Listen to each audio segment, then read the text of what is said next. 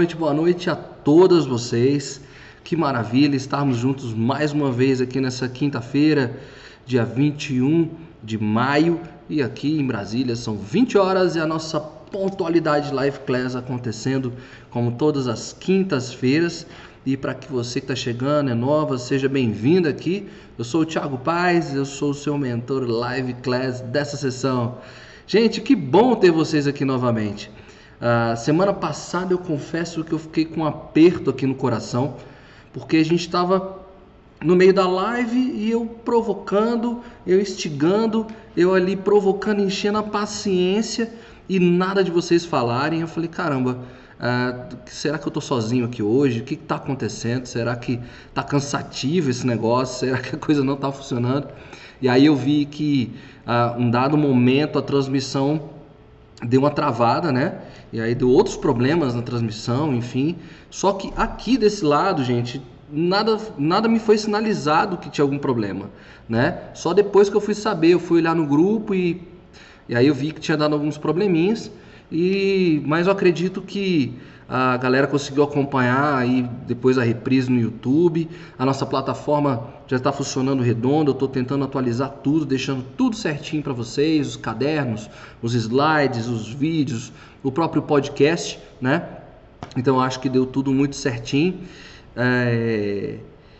E aí, cadê? Ah, aí eu acho que deu tudo certo, acho que funcionou bem, acho que vocês conseguiram entender.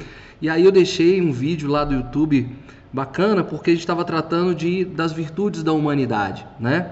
E mais, nada mais belo do que a gente entender o que, que nos constitui enquanto humanos, né? Os três princípios da beleza, da verdade e da justiça, é isso que a gente sempre busca, né? E aí, se você quer humanizar o mundo, você quer humanizar as relações, é, o vídeo traz, traz essa provocação para gente, né? Seja você, desperte você seja você um milagre na vida de alguém.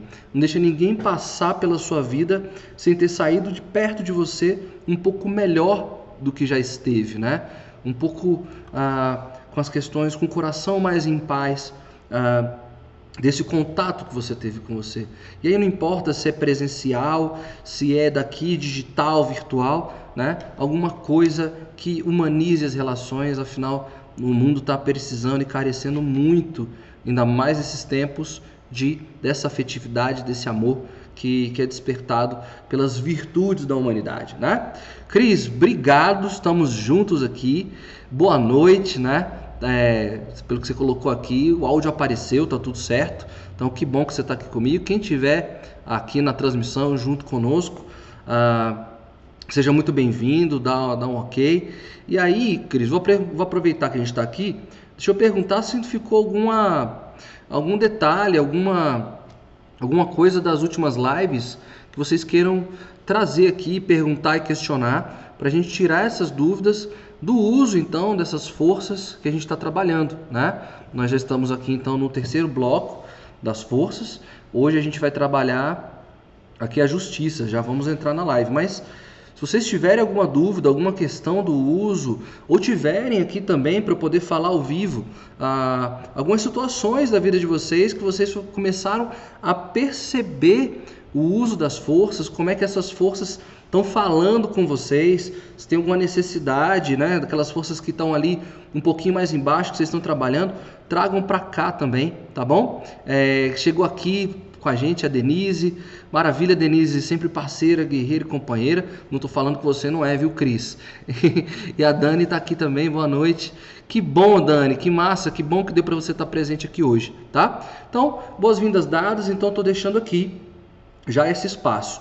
Escrevam aqui do lado, é, na nossa, nossa live de hoje, como é que vocês têm utilizado as forças de vocês, como é que vocês têm ah, observado essas forças agindo e funcionando para vocês em prol, lógico, dessa caminhada rumo a uma felicidade autêntica, né? Inclusive, uma de vocês colocou no grupo assim: a gente não vai trabalhar aqui, debater e discutir como é que está o uso das forças.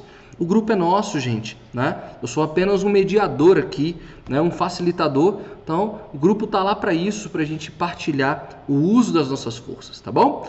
Então, sabendo que está tudo ok, que vocês estão aqui presentes, Vamos para a nossa live de hoje, vamos para o nosso tema de hoje, tá? Então a gente vai dando sequência à nossa, à nossa caminhada de entender cada força né, é, de, de caráter vindo aí das virtudes. Então hoje a gente vai trabalhar essa virtude às vezes um pouco mal compreendida por nós, mas que fala muito alto.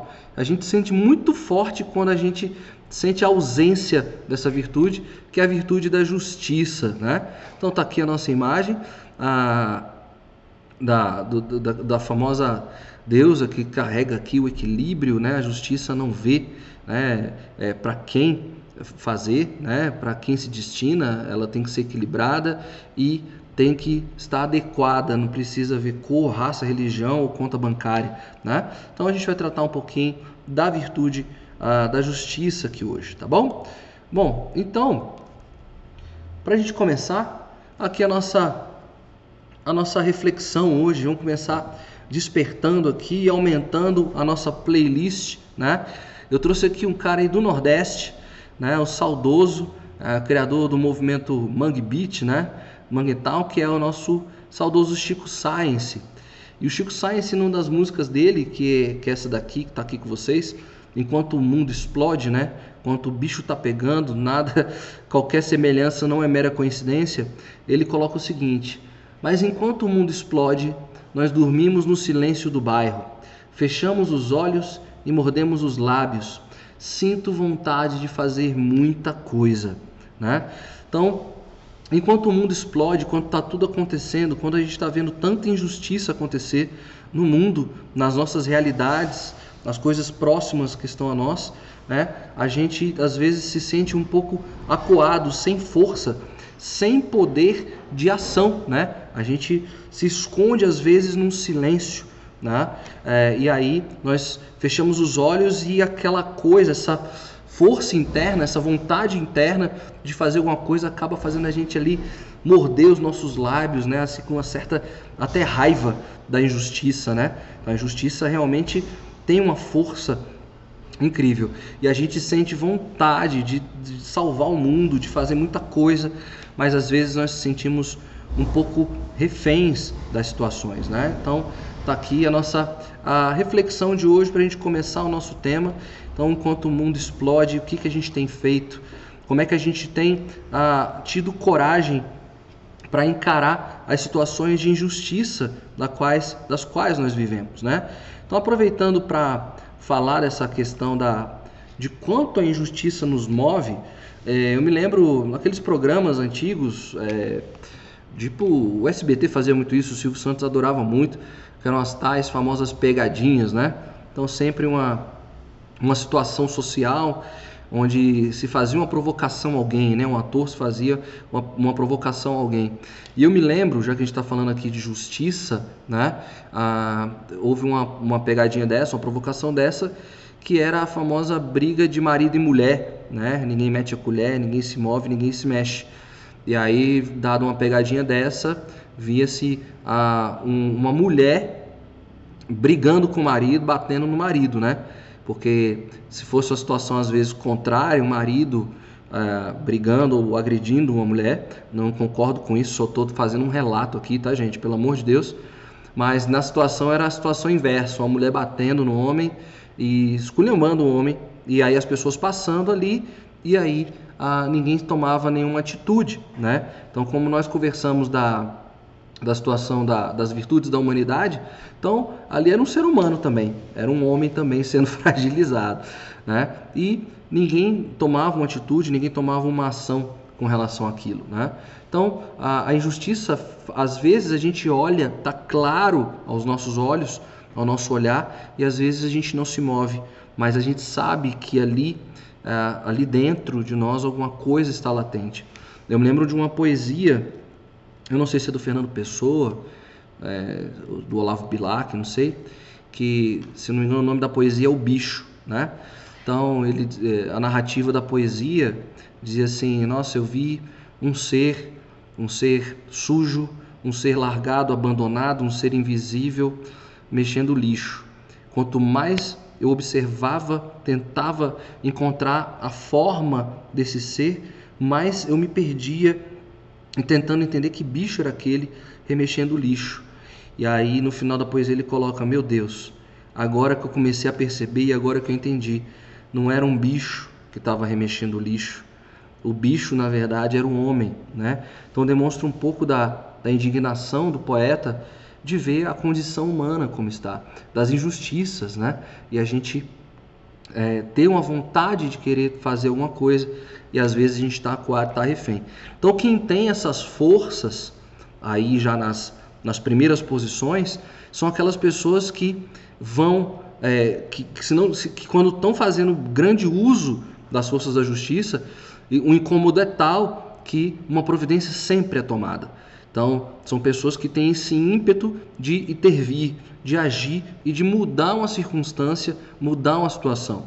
Às vezes, quem está ali com essa força um pouco mais baixa, que quer trabalhar, então é, é, são forças que têm que despertar um pouco da nossa coragem, de fato, né? E coragem é o tema da semana que vem. Tem que mover um pouco da nossa coragem de intervir, de falar, olha, isso está errado, não é, não é por aí, isso não funciona. Então, tudo isso nos move, tá ok?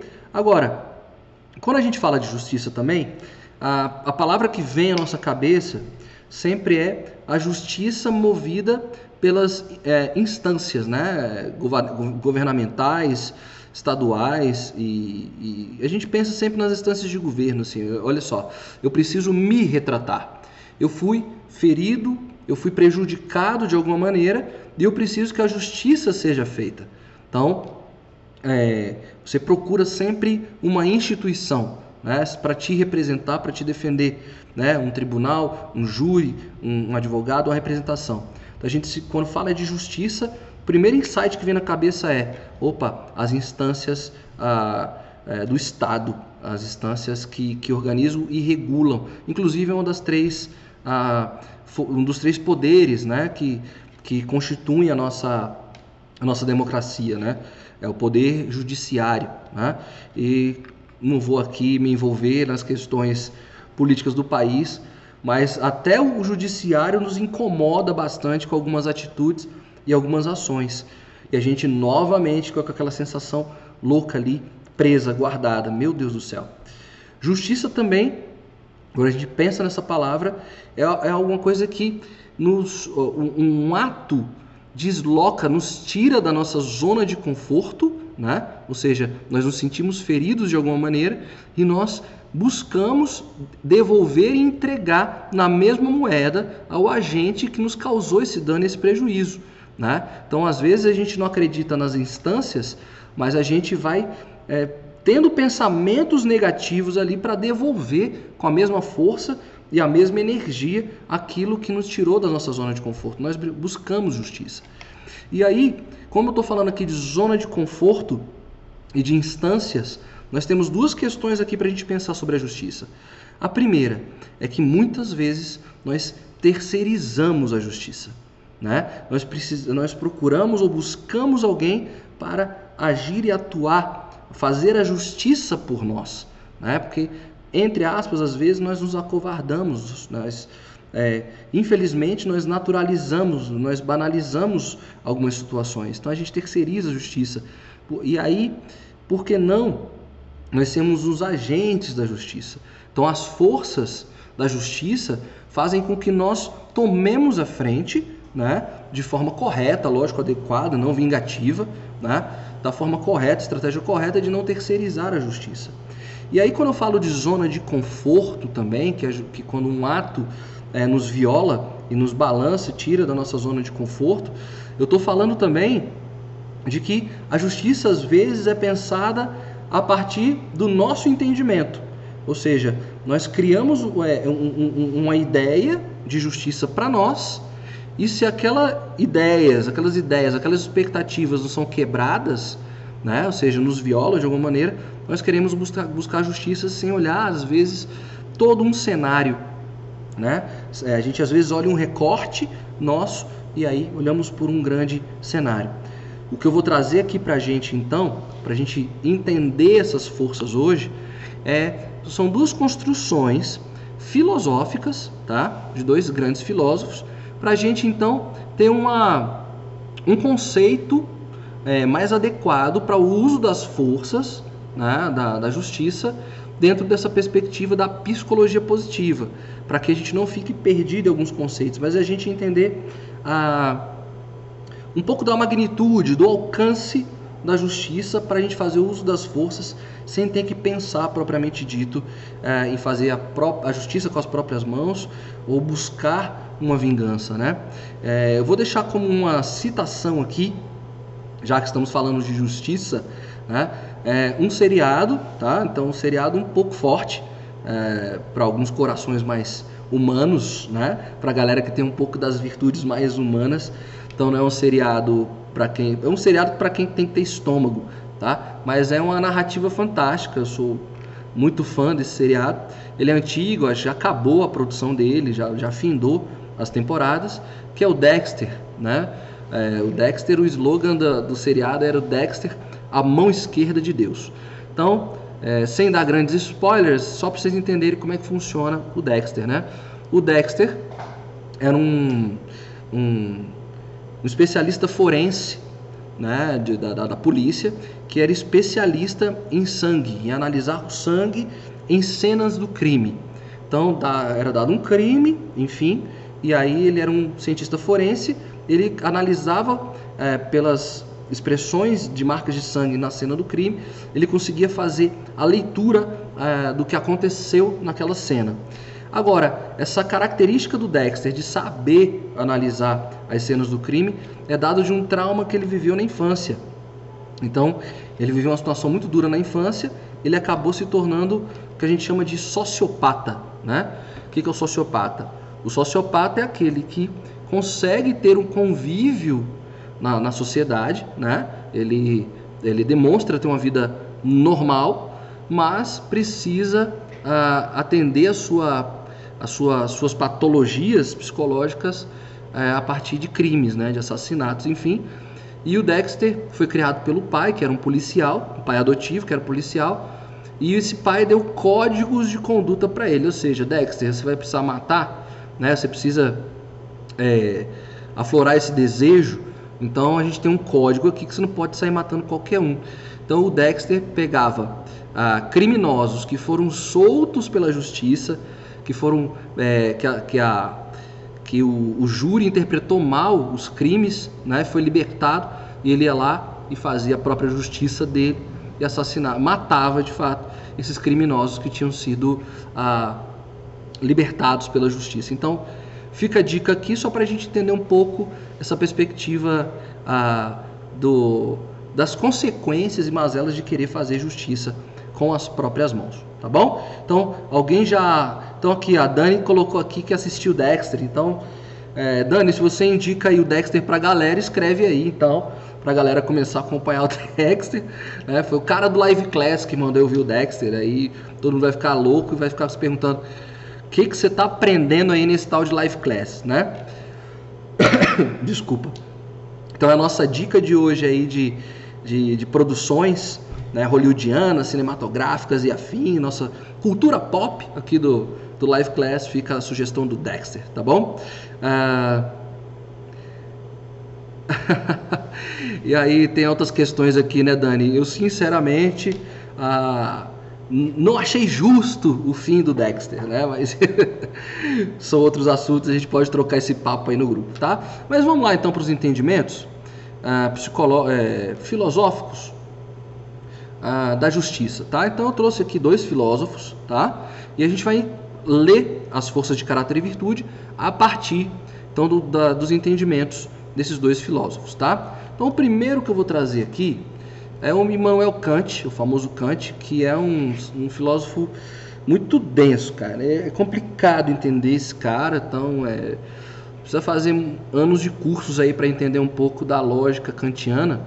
Mas o Kant ele tem dentro do seu imperativo categórico, né?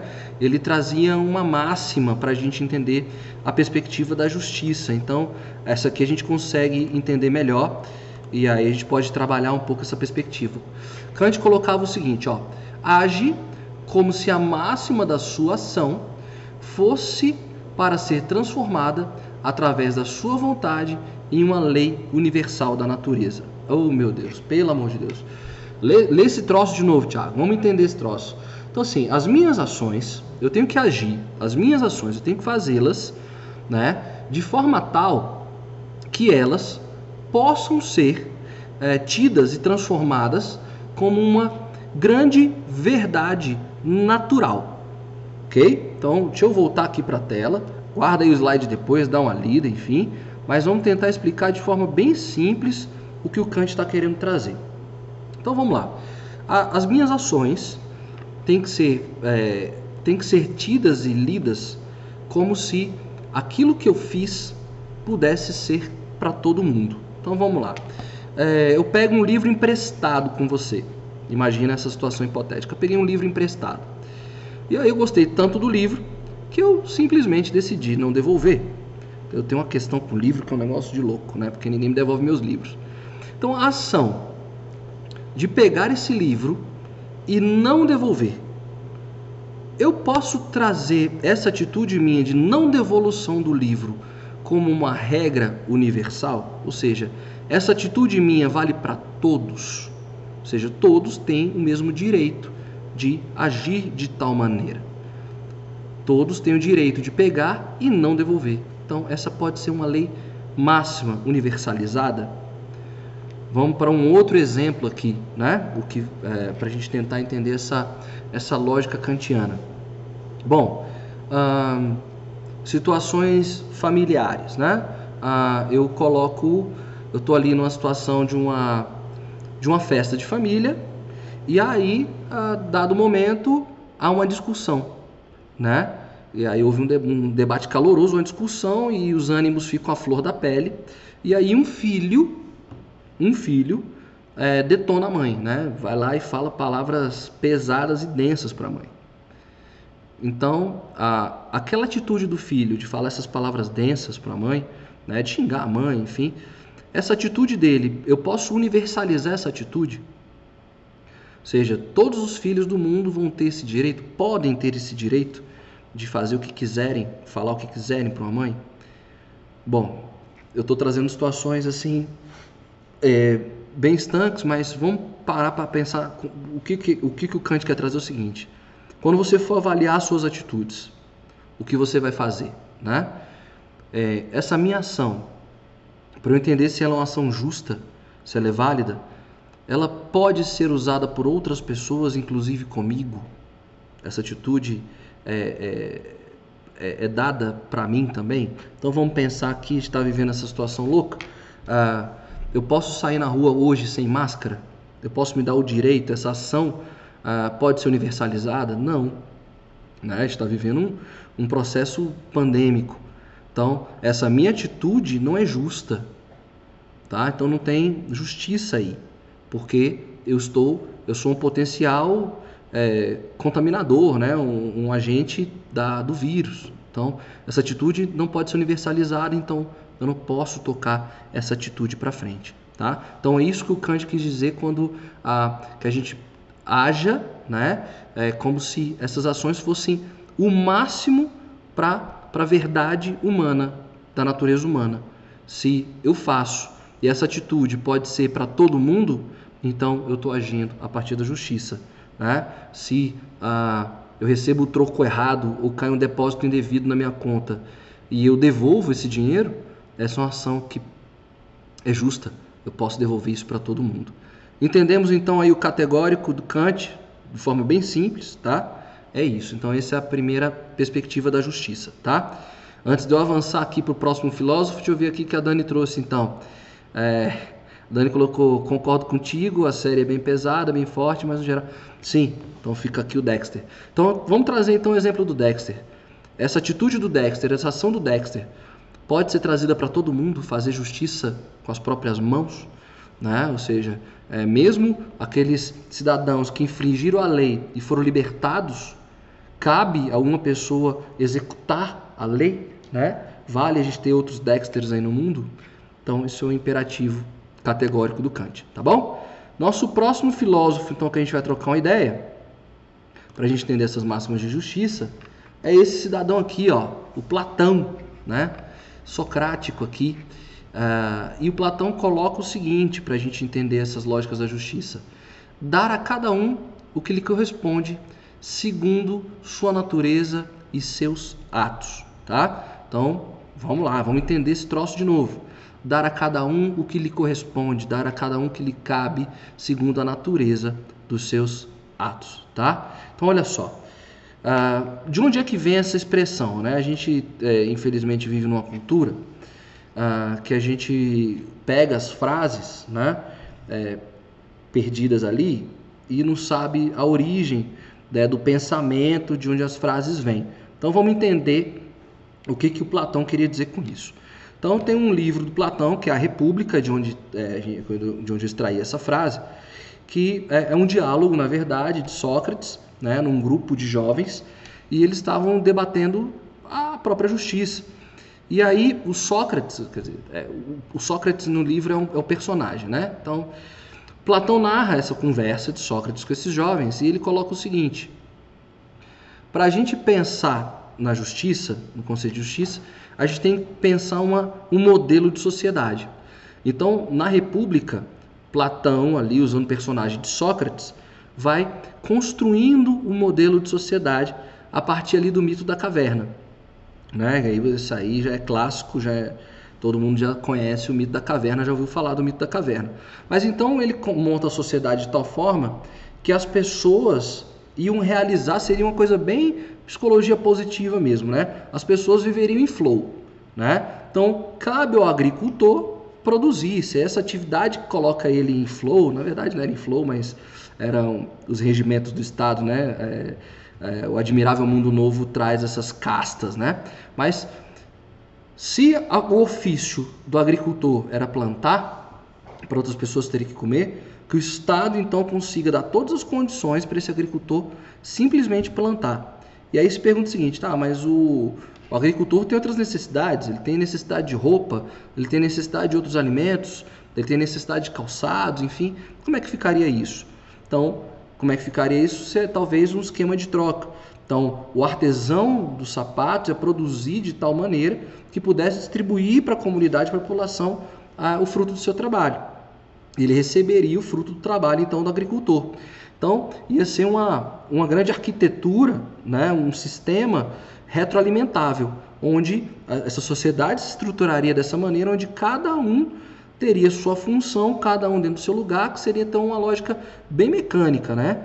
A, a máquina funcionaria como um relógio, cada um então no seu lugar, tudo rodaria, tudo funcionaria, nós não teremos ah, é, questões de justiça acontecendo nessa república, né? Então é um livro de filosofia fantástico, então recomendo, recomendação de leitura aqui para vocês, a República de Platão, tá? Ah, ele é muito trabalhado nas escolas de filosofia eu gosto de indicar muito para vocês a nova Acrópole aqui, que faz um trabalho super legal de entendimento desses conceitos filosóficos na prática. Então, se não tem uma nova Acrópole na sua cidade, pode olhar no YouTube. Né? Então, tem vários vídeos da nova Acrópole, eu acompanho alguns deles. São bem interessantes. A Lucelena é uma mulher fantástica. Então, mais uma indicação aqui para vocês: acompanhem a nova Acrópole. E a Nova Acrópole usa muito o, a República. Então, que o Platão coloca o seguinte é o seguinte: é, dar a cada um, ou seja, cada um no seu lugar, né, é, entregue para ele aquilo que lhe corresponde. Então, a gente pode fugir um pouco aqui da, da máxima da República e pensar o seguinte: eu fiz por merecer, né? Ah, tem uma cena fantástica dos esportes, né? Os esportes, como sempre, trazem cenas fantásticas é, de um corredor, eram dois corredores, né? É, um africano e um europeu. E aí o corredor africano tava, era uma prova de cross country, né?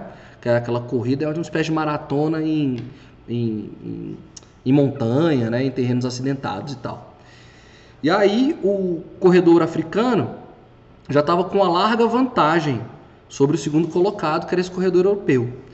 E aí ele ali vendo aquela estrutura que a galera bota, né, que os, os organizadores de evento botam, aquela estrutura de chegada, né, o corredor eh, que estava liderando a prova, o africano, ele achou que já tinha ganho, né? Ele quando ele viu aquela estrutura toda montada ali do evento, Quando ele atravessou a primeira parte da estrutura, ele achou que já tinha ganho a prova. Só que ele não tinha cruzado a linha. E aí o que acontece? O corredor que estava atrás, ele viu a situação. E aí vamos para as máximas kantianas e as máximas platônicas aqui. O que, que você faria nessa situação? Muitos talvez tirariam proveito e aí ultrapassaria o primeiro colocado e aí seria o campeão da prova. Só que esse corredor acabou empurrando o corredor africano até a linha de chegada, né? Empurrou. E aí, dada cada um que merecia. E aí no final da prova foram entrevistar na verdade o segundo colocado, que era o corredor europeu, e perguntaram: "Olha só, você não viu a situação? O corredor já tinha parado, por que você não se aproveitou da situação e ultrapassou ele e foi campeão?" Aí ele colocou o seguinte, foi fantástica a resposta dele. Ele falou: olha só, é, para você, quem era o campeão dessa prova? Quem realmente era o, o, vencedor? Era eu que tinha me validado de uma situação ou era o corredor que estava à minha frente? E aí a repórter ficou meio estática, né? E aí é o seguinte, ah, ele colocou assim: o que que se eu fizesse isso, o que que eu, que que eu ia dizer lá em casa? Como é que minha mãe ficaria com tudo isso, né? Vendo que eu ganhei validadas as circunstâncias, né? Dada aquela situação. Não seria justo.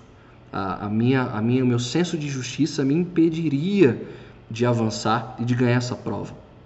Então, tá aqui, né? Ele sabia o lugar dele, ele sabia a recompensa dele. Então, ele não se validou de uma circunstância, de uma situação. Então, é mais ou menos isso que o Platão vem trazendo para a gente, né? A cada um segundo a natureza dos seus atos, né? Isso é o justo. Então, a, aqui a gente está então, trabalhando essas duas perspectivas de justiça, tá bom? Ah, até aqui tudo bem, meninas? Aqui, até aqui está tudo certo.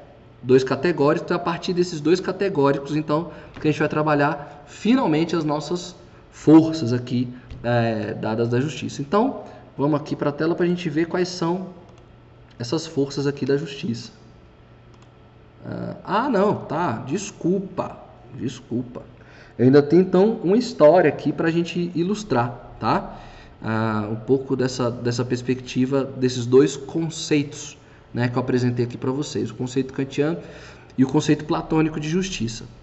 Tem uma história, é, um mito grego que é o Anel de Giges, né? E aí depois que eu fui saber que toda a, trilogia do Senhor dos Anéis era montado a partir dessa dessa dessa narrativa mitológica do Anel de Giges. Qual a história do Anel de Giges aqui, então? Mais um elemento aqui para a gente entender esse conceito de justiça para a gente. Diz que Giges era um pastor né, de rebanho, tá? E aí uma das ovelhas de Giges desgarrou e ele foi atrás da ovelha. No que ele vai atrás da, da ovelha, ele vê que tem uma grande erosão no solo, um grande buraco no solo. E aí o Giges vai olhar o que vai olhar essa erosão, vai olhar esse buraco para ver o que está lá dentro, né? É para ver, inclusive, se a ovelha não tinha caído lá dentro. E aí quando ele olha para o buraco, ele vê que tinha uma, um esqueleto humano. Aí ele vai verificar o esqueleto e tal, e vê que no, no, no cadáver ali, no esqueleto do cadáver, tinha um anel, né? um anel muito bonito, tal, no dedo do cadáver. E aí ele pega o anel, já é a primeira atitude, né? Ele faria isso se tivesse todo mundo vendo.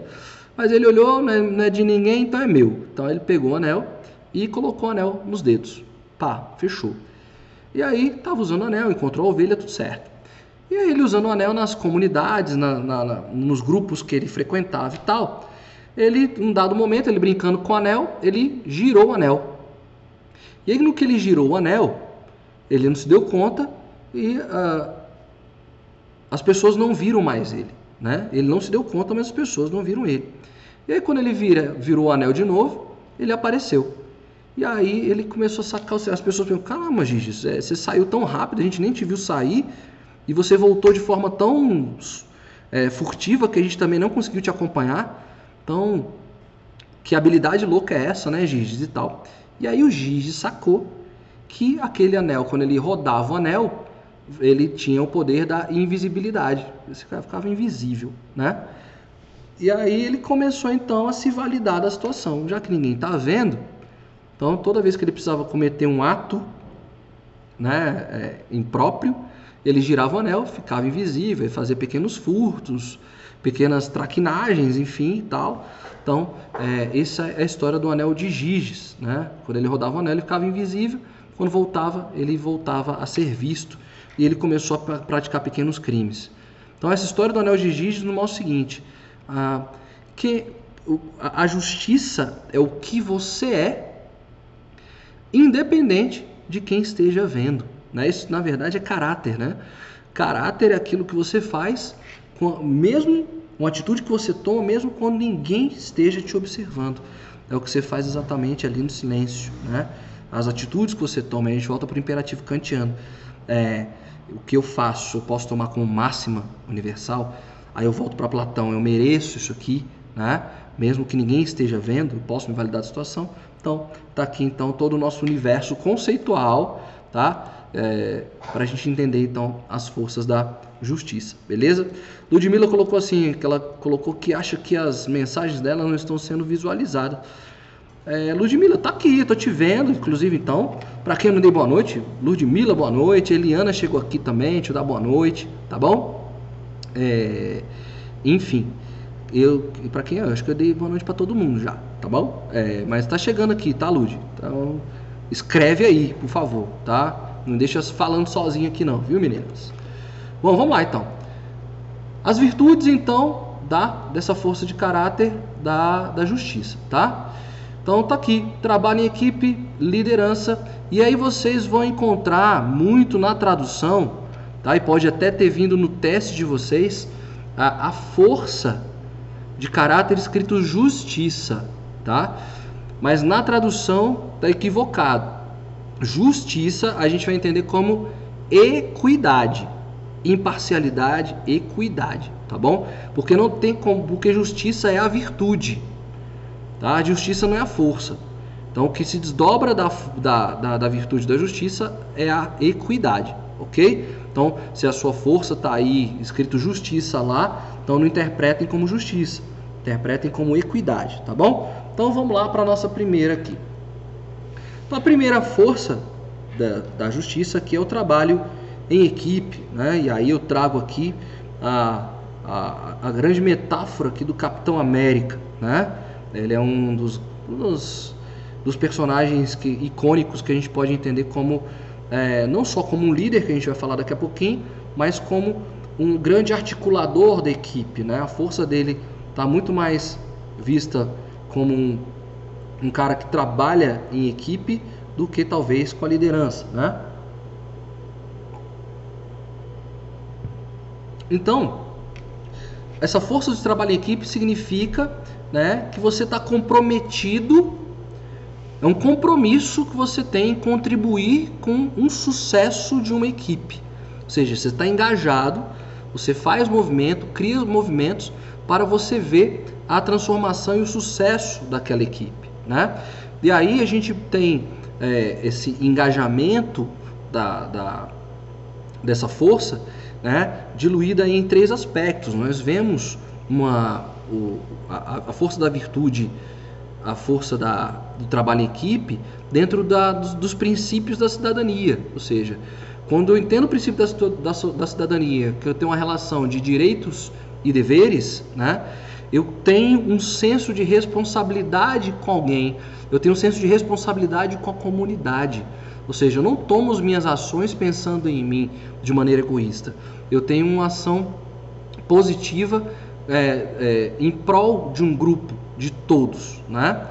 Ah, outro, outra grande é, virtude aqui, virtude não, é um grande aspecto, uma grande habilidade de que tem muito forte o, o aspecto do trabalho em equipe é a questão da lealdade. Né?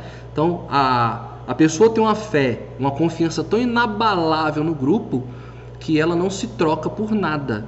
O grupo é mais importante do que qualquer outra coisa. Então, se desperta e se desenvolve esse senso de confiança inabalável do grupo, né?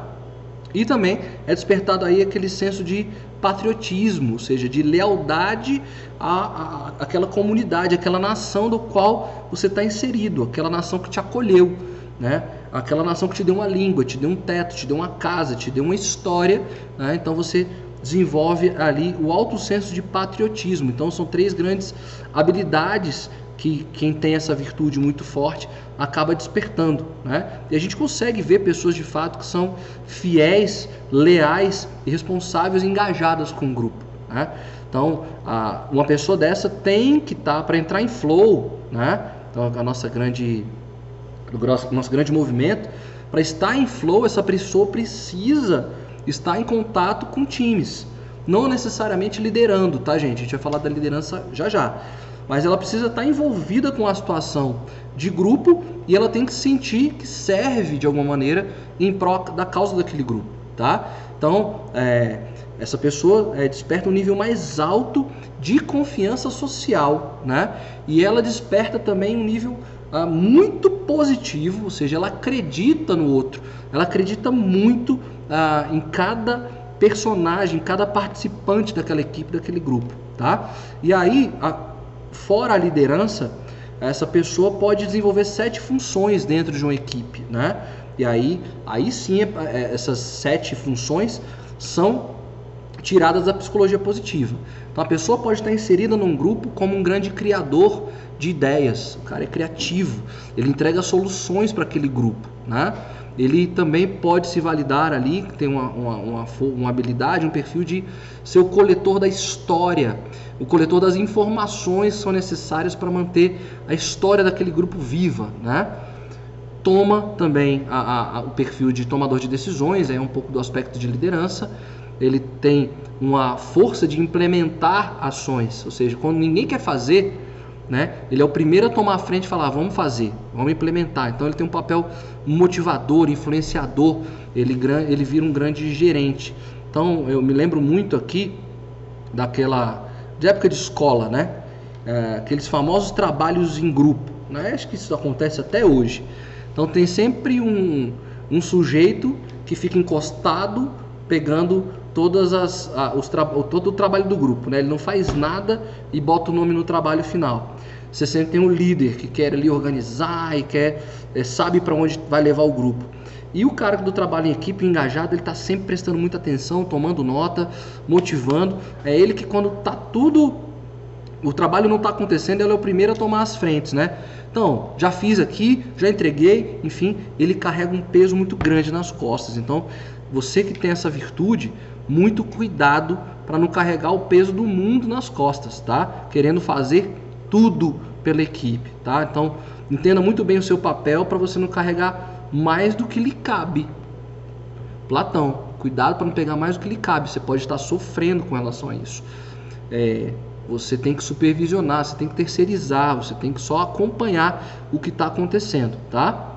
Isso vale para tudo na vida de vocês. Bom, ah, como é que a gente pode, você pode trabalhar é, um pouco mais desse aspecto, né? De, de colocar, colocar-se em flow com a liderança é, é o famoso, a, a, famosa perspectiva de se colocar num trabalho voluntário. Né? Então, quando você se envolve com um trabalho voluntário, você sabe que aquele trabalho tem um propósito, tem um time junto ali. Então, esse time se lança, se projeta para a causa. Então, você é o grande motivador, você é o cara das informações, você ah, é um articulador de ideias. Então, você precisa estar dentro de um grupo. Então, analisa na sua vida é, no seu relacionamento, você pode pensar o seu relacionamento como um grande time, como um grande grupo, seus filhos como um grande time, a sua família como um grande time. Sempre pensa as relações como um grande time, isso vai te ajudar bastante a desenvolver essa força. Se você não está conseguindo essa perspectiva, se lança num trabalho voluntário. Você tem que estar tá envolvido com pessoas, tá bom? Então, fica aqui então a, a força aqui da, do trabalho em equipe. Fechou? A Dani colocou aqui, deixa eu aproveitar aqui é, e ler os, as mensagens de vocês. Eu quero interatividade. Agora eu quero, quero trocar experiências com você, tá? É, a Dani colocou o seguinte, ó. É, é uma pergunta, né? Então vamos ver aqui, Dani. Tiago, na minha opinião, você acha que a situação atual da pandemia que estamos vivendo poderia afetar o resultado do meu teste? Bom, Dani, olha só. Foi como, como eu expliquei ah, para vocês ah, são 24 forças, tá? Então, as, as primeiras forças, as cinco primeiras, as sete primeiras, elas estão latentes dadas a sua história de vida. Tá? Então, elas estão ali porque você teve experiências positivas tá? que acabaram consolidando essas forças com as primeiras colocadas ali, vamos dizer. Tá? Então, está no seu DNA. A sua história de vida trouxe essas forças para você. E ali, tem uma troca dessas forças? Tem. Mas as, as, as que estão mais no topo, elas trocam com mais dificuldade, tá? Elas trocam de posição é, de forma mais difícil, ou seja, as circunstâncias podem fazer essa troca aqui.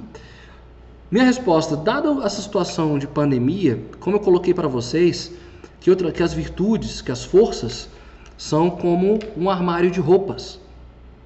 Nós temos trajes para atividade física, nós temos trajes de gala, nós temos trajes para dormir, né? nós temos trajes para tudo. Então a gente tira do armário às vezes uma roupa que está ali perdida há muito tempo, tira do armário a partir do uso, né? Quando vem o inverno é que você tira o casaco. Então, dada essa situação de pandemia, com certeza, Dani, alguma força, na verdade, está sendo mais explorada. Você está precisando fazer uso dessa força. Né? Então, tem dados, né, tem situações, às vezes, da, da, da nossa vida, você está se envolvendo no novo projeto pessoal, né? e aí você precisa uh, ter mais coragem, né? Então você está no novo projeto e você precisa criar, é, ter alguns contatos, fazer contatos. Você não é muito de, de falar com as pessoas, sua, sua questão relacional não é das mais fortes. Mas você precisa então despertar uma coragem. Então é, aquela, aquela força vai ser impulsionada. É, agora, como eu falei que as primeiras forças são a construção da vida, né? Não sei, Deus abençoe que essa pandemia é, tenha uma resolução rápido pode ser que de fato uma força a, uma força dessa ganhe tanta potência que ela comece a ser construída dentro da sua história. Né? Então ela sai ali de posições um pouco mais baixas naquele momento e chegue, e chegue a, a, a rankings mais elevados. É, isso é possível. Né? Ou seja, estou vivendo aqui numa situação de pandemia e felizmente fiquei desempregado. É, preciso pagar as contas, eu tenho três filhos e não estou conseguindo emprego em lugar nenhum, então preciso desenvolver coragem mesmo, persistência e para continuar tocando a minha vida. Então, isso aí foi ao longo de um tempo, então essa força ganha, na sua história de vida, ganha características, ela pode sim se elevar e chegar ali na, nas primeiras posições. Espero que eu consiga ter feito você entender essa perspectiva, tá, Dani? Aí, é, acho que vamos continuar aqui só para eu fechar aqui as perguntas de vocês. Que bom que vocês estão trazendo. É, acho que o meu senso de justiça foi moldado com o tempo. Sim, é, a nossa história de vida vai moldando as nossas, nossas forças. Quando adolescente eu pensava muito em mim, não tinha um senso muito aflorado. A adolescência é um período nosso bem egoístico, né? É, a gente só pensa um pouco na gente, né? E no nosso grupo. A gente está falando de trabalho em equipe, na, na adolescência, onde a gente constrói amizades e círculos para a vida inteira, círculos fraternos para a vida inteira. Então o senso de equipe está aí. E aí o, o, trabalho em equipe é uma das forças da justiça. Então, se você entende que nesse processo você conseguiu constituir um grupo fraterno ali muito forte, uma das forças da justiça está em você, tá? Mas a gente acaba na adolescência sendo um pouco mais egoísta em termos de perfil comportamental mesmo, tá? É... Hoje eu tenho isso em mim, sempre lutando pelas causas alheias, sempre buscando fazer valer os meus direitos das pessoas à minha volta, mas o meu teste ele está muito abaixo, não entendi. Então, vamos lá. É, que bom que você trouxe essa questão. Ah, a gente se assusta com algumas coisas que do teste que estão um pouco abaixo, né? É, por exemplo, eu trabalhei 15 anos com espiritualidade. Foi trabalhava no setor de pastoral, né? E aí quando eu fiz o teste, minha espiritualidade estava lá embaixo. Aí eu falei, putz, e aí? Então eu, agora eu sei por que eu não trabalho mais com isso. Não. É pensar, Dani, na roupa de gala. Então toda vez que você vê uma situação de injustiça, igual eu trouxe aqui ah, o homem no lixo, né? Esse bicho é um homem. Eu vi um, um ser revirando lixo. E se aquilo ali não, fica, não é mais natural, isso não passa desapercebido por você, e você toma a frente de uma situação, né? Então, olha a força sendo saindo dali. Todas as forças são, são nossas, estão dentro de nós. tá? Ah, então, é, quando você vê uma situação dessa, toda vez que você vê, 100% das vezes que você vê uma situação de injustiça, se todas as vezes que você vê, todas as vezes você age, então ela está forte, ela está muito firme, né? Então, ela está ali com você, tá? Então, é muito cuidado com isso aí, tá bom? É por isso que eu perguntei no momento que isso poderia ter afetado meu resultado, porque das minhas sete forças principais relacionadas com social e relações é, externas, tá? É, é, é interessante é, fazer o teste no outro momento? É. Agora, o mais interessante antes de fazer o teste, na minha opinião, de refazer o teste, dadas as circunstâncias, é de fato fazer um, um, exame de consciência mesmo, de fazer um trabalho, investigar um pouco mais essas forças, né? É, analisar seu diário de bordo, sua história de vida, né? Porque de repente você não está sentindo essa força latente em você no momento, ou, ou acha que teve um equívoco ali nas respostas, né? Porque tem uma coisa também, tá? É, esse teste que nós fizemos, ele é o mais simplificado, ele é bem simples, né? Uma entrega mais rápida. Mas no teste mais completo, para cada força tem um status, né? Tem uma numeração, tem uma escala de valor. Então ele é mais completo. Então é, é é legal fazer uma análise, analisar cada vez mais e nos sentir assim, nossa, tá lá embaixo, né? Tem nada embaixo. É como está sendo utilizado, ok? Obrigado, Dani, pela sua contribuição. Acho que foi muito legal aqui, tá? Foi show de bola. Era isso que a gente estava precisando aqui, tá bom? É, então falamos aqui então do nosso é, trabalho em equipe. Nossa segunda força então é a liderança. E aí eu trouxe a figura aqui do Mandela e vou deixar então uma outra sugestão de, de, de vídeo para vocês, para quem tem essa força aí latente, que é o Invictus, né? Que é a história, um pouco da história, lógico, toda, toda a bibliografia que vai para o cinema tem seus ajustes e adaptações, né, gente? Para ficar uma narrativa mais gostosa e mais fluida de ver. Então eles é, inventam alguns fatos, eles suprimem alguns fatos, enfim. Mas o filme do Mandela é muito interessante porque era um homem que tinha uma visão para onde ele queria levar uma nação. Né? Então ele tinha muito claro as atitudes e comportamentos dele como um exemplo. Né? Então essa é uma, na, é, quando você tem a liderança latente dentro de você, você sempre se coloca como um modelo, como um exemplo. Então vem aqui tudo que a gente construiu até agora, né? Então o que, que eu faço quando se você tem essa virtude muito forte? A gente pensa muito isso. Eu vou falar porque a liderança é uma das que estão lá em cima também é, no meu no meu teste. Então quando a gente tem o senso da liderança muito, a força da liderança muito forte na gente, a gente pensa sempre 15 mil vezes sobre as nossas ações e comportamentos e atitudes, mesmo que ninguém veja, né? Então a gente sempre está muito preocupado com o que a gente está fazendo, né? Porque aquilo ali nos fere muito, ou seja, a gente tem uma uma construção de moralidade muito alta. Por quê? Porque no dia que eu for cobrado desse comportamento, desse exemplo, dessa atitude, eu quero ter caráter e olhar com verdade para as pessoas que estão me acusando. Quando o meu grupo é, questionar a minha liderança, eu tenho que demonstrar que as minhas atitudes é que, é que estão, que nos levaram, que nos conduziram, não só as minhas ideias. Então o líder é constituído sim de um campo de ideias muito grandes, ou seja, ele é um visionário, ele sabe é, onde ele quer chegar e, junto com quem ele quer chegar, né? Tem até aquela máxima: é, você quer chegar mais rápido, vá sozinho. Você quer chegar mais longe, vá acompanhado, né? Então o líder tem muito claro isso. Ele quer chegar sempre mais longe. E ele sabe que o líder tem internamente que a perspectiva não é da fala, não é o que ele fala, é o que ele faz, né?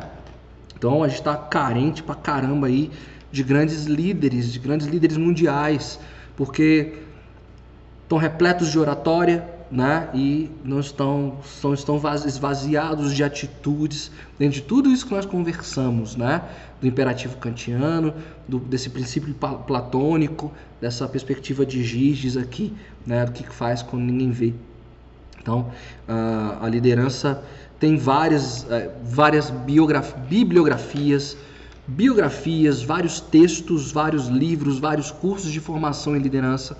Se eu posso dar uma sugestão para vocês, né, uh, é que vocês é, façam análise da sua liderança, a partir da análise de, de outras lideranças. Então, em vez de pagar um curso caro de liderança, tá?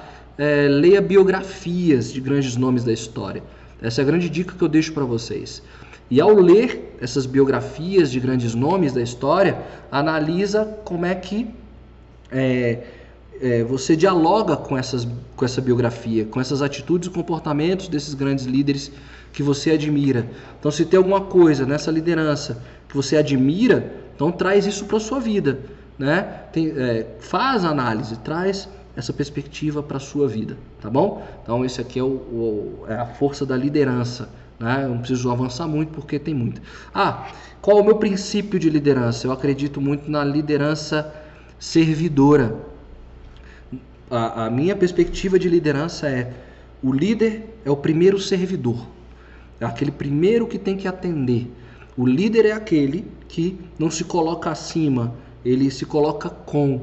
Então, se vocês quiserem perguntar, não sei se iam perguntar, qual é o meu entendimento sobre liderança, aquilo que eu acredito como conceito de liderança é a liderança do serviço. É o primeiro que coloca o seu avental e começa a botar a mão na massa primeiro. É o primeiro que acorda, o último que dorme, né? Ele que acompanha todo o processo. Então, a minha perspectiva de liderança é assim que eu conduzo a liderança na minha vida com, com as pessoas que estão comigo, né? E aí, sobre liderança, a gente não está falando de cargo profissional e de função, tá? Estou uh, falando de perspectiva, aquele que toma as iniciativas e toma as frentes para conduzir esse grupo, para levar esse grupo ao entendimento. Então, hoje, por exemplo, eu não trabalho numa função de liderança com a equipe, né? Trabalhei por 15 anos à frente de uma equipe. Hoje não não tenho uma equipe para liderar, mas assim, a minha responsabilidade de pensar o conteúdo para vocês, então é a perspectiva do líder. Eu não me coloco acima, não quero estar acima de ninguém.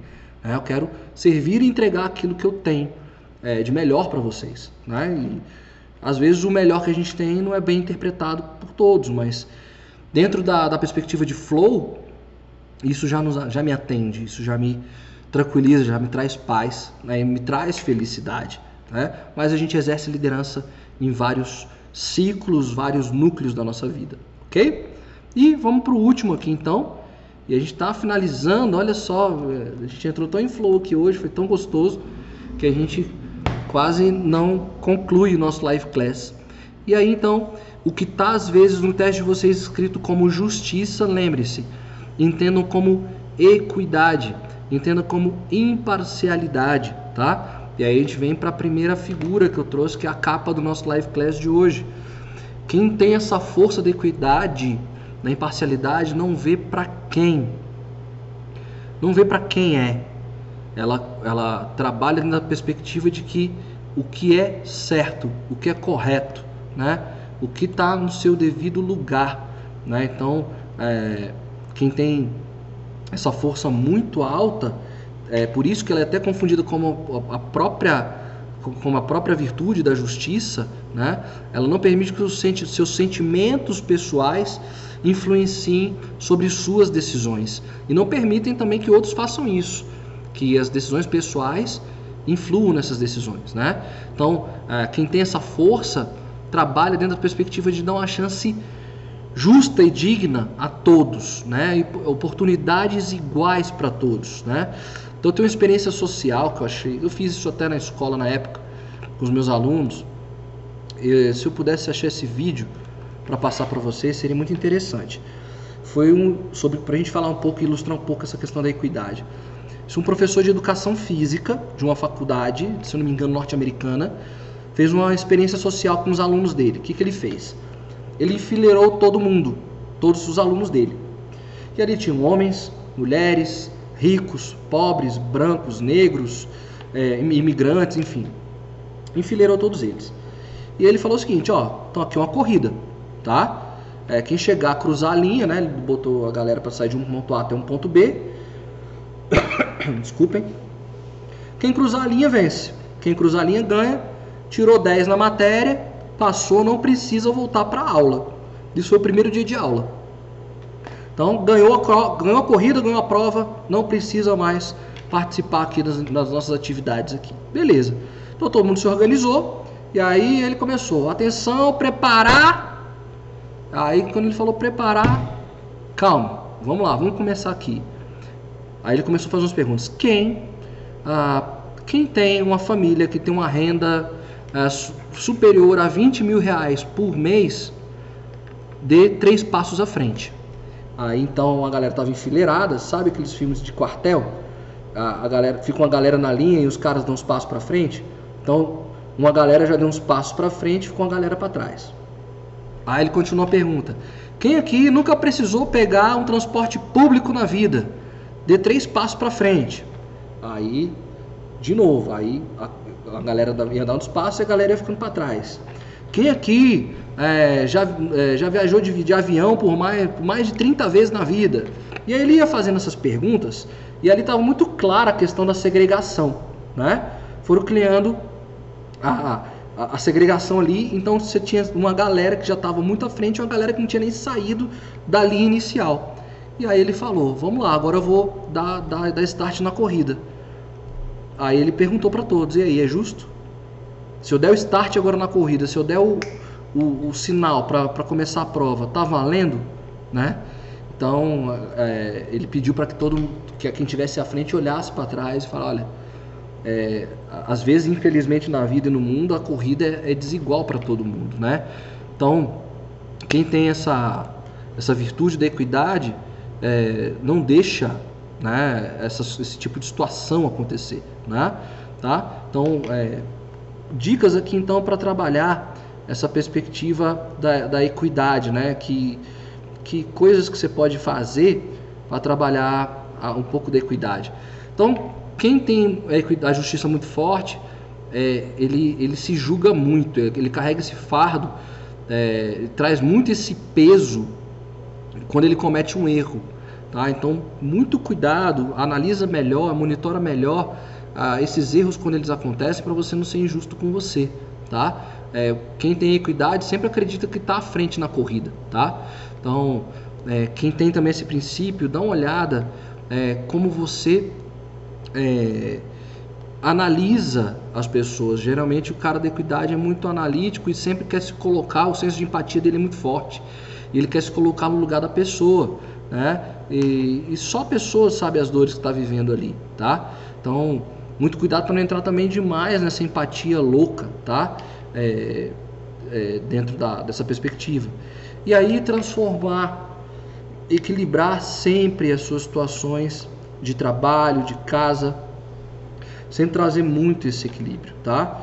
É, traga muito dentro dessa perspectiva. Eu trouxe o Martin Luther King aqui, que é um, é um ícone né, da, da luta norte-americana da segregação racial. Inclusive, numa das lives eu trouxe é, um pouco da história da, da, da, da, de como foi todo o processo de segregação racial, né?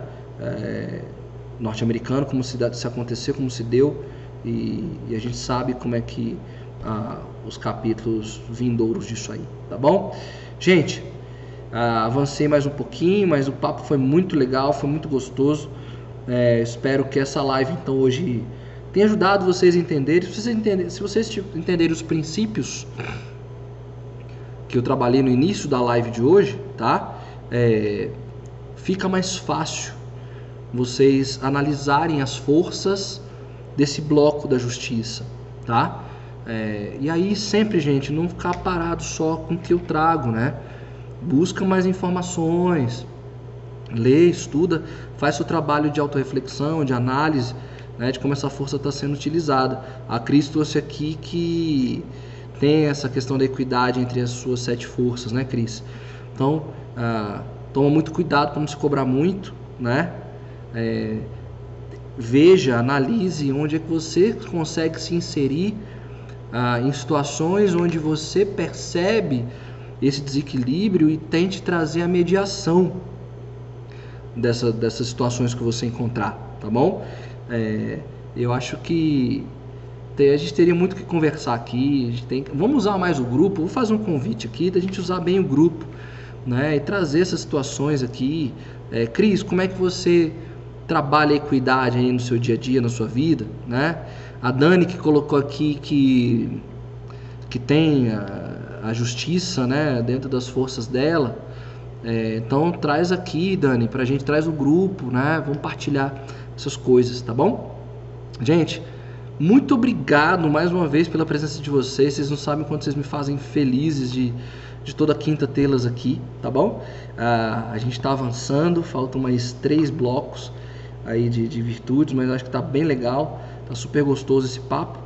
Tenham todas então um abençoado final de semana e a gente se vê na próxima quinta-feira, tá bom? Um grande abraço para vocês, fiquem todos com Deus e até a próxima. Valeu, gente!